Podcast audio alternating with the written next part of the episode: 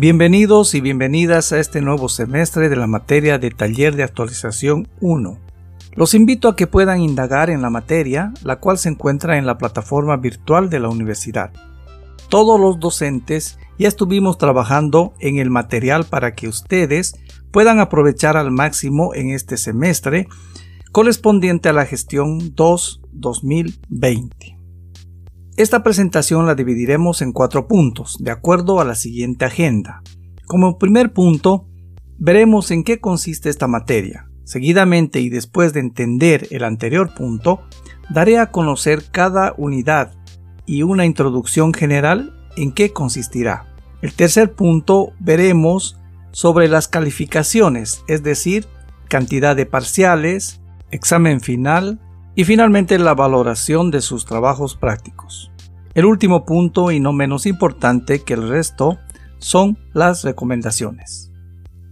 El nombre de taller de actualización es bastante amplio, pero empecemos por definir un taller. Un taller es un curso generalmente breve en el que se enseña una determinada actividad práctica. Es por ello que en este taller vamos a tener mucha práctica más que teoría. Ahora bien, el otro término de actualización hace referencia a que periódicamente la carrera va variando estos cursos o talleres. En una ocasión podrían ser talleres tecnológicos, otras de leyes, otros financieros y así de acuerdo a la necesidad que vaya apareciendo en el medio.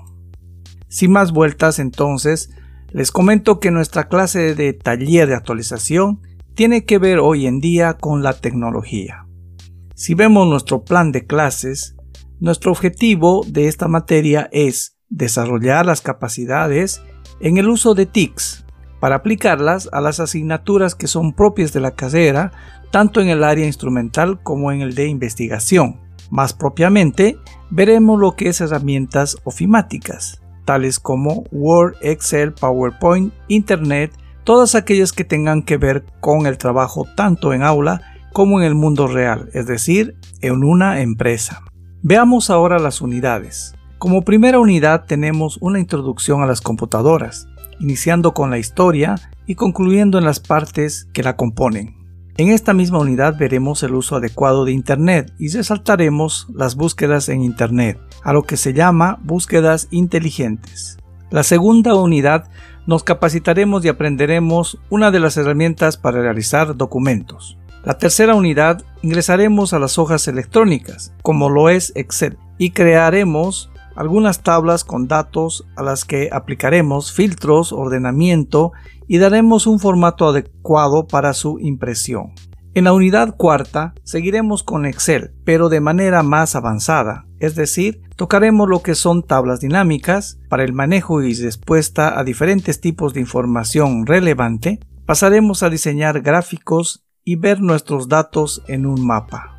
La unidad quinta realizaremos una explicación de las presentaciones y luego conoceremos y utilizaremos herramientas para tal efecto, entre ellas PowerPoint, Powtoon y Canva.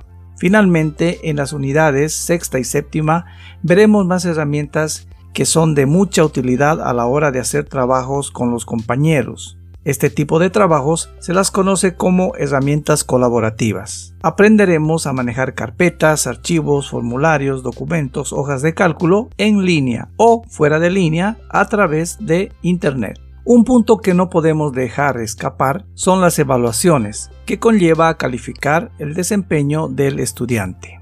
Taller de actualización 1 tiene tres puntos en este tema. Los trabajos prácticos y controles de lectura que están calificados en el ítem trabajos prácticos. Estas son las tareas que cada clase se deja y los controles de lectura son en base a las participaciones en clases. El puntaje es de 20 puntos. También tenemos los exámenes parciales, que son dos. Cada uno tiene el valor de 20 puntos. Finalmente, el examen final, que es prácticamente un proyecto de todo lo avanzado y el día del examen será de forma oral. Su valor es de 40 puntos. Recomendaciones. A veces es de más advertirles y recomendarles porque se supone que ustedes ya han ingresado en otra etapa de su vida, la universitaria, que es diferente al colegio. Por ello se espera de ustedes un buen comportamiento y responsabilidad. La puntualidad. Tratemos todos de ingresar y salir en el tiempo asignado. Todos debemos, antes de ingresar a clases, probar si nuestra cámara y micrófono están funcionando adecuadamente. Al tratarse de un tiempo que ustedes le dan a la materia, se supone que deben en lo posible estar en un lugar adecuado para estudiar, ya sea una sala, un cuarto, etc., donde no tengan ninguna interrupción, tal cual lo hacemos de manera presencial. Respeto. Se refiere a comportarse adecuadamente en clases. Emergencias. A veces y por esta pandemia alguno va a tener alguna emergencia. No por ello debe descuidar su estudio. Recomendamos inmediatamente pueda se contacte con el docente o el jefe de carrera, avisando de su emergencia. En esta materia solo es permitido tres faltas. Si tiene más de esa cantidad, significa que abandonó la materia. Responsabilidad. Cae en el estudiante la asignación de estudiar. El docente imparte y facilita el aprendizaje, pero si el estudiante no toma en serio, 1. No pasará a la materia, 2. No aprenderá nada, y 3. Será un gasto innecesario de tiempo y monetario. Por ello también la participación en clases es de plena responsabilidad del estudiante. Cámara encendida. Las cámaras deben estar encendidas al inicio y al final de la clase, obligatoriamente. Caso contrario, se considerará abandono de clases.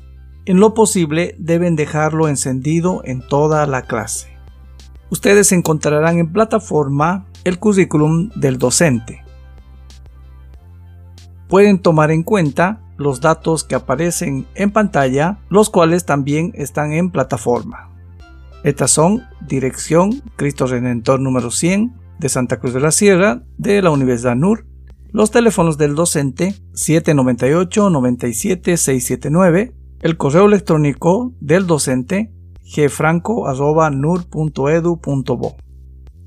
Muchas gracias por su atención y bienvenido a la materia de taller de actualización.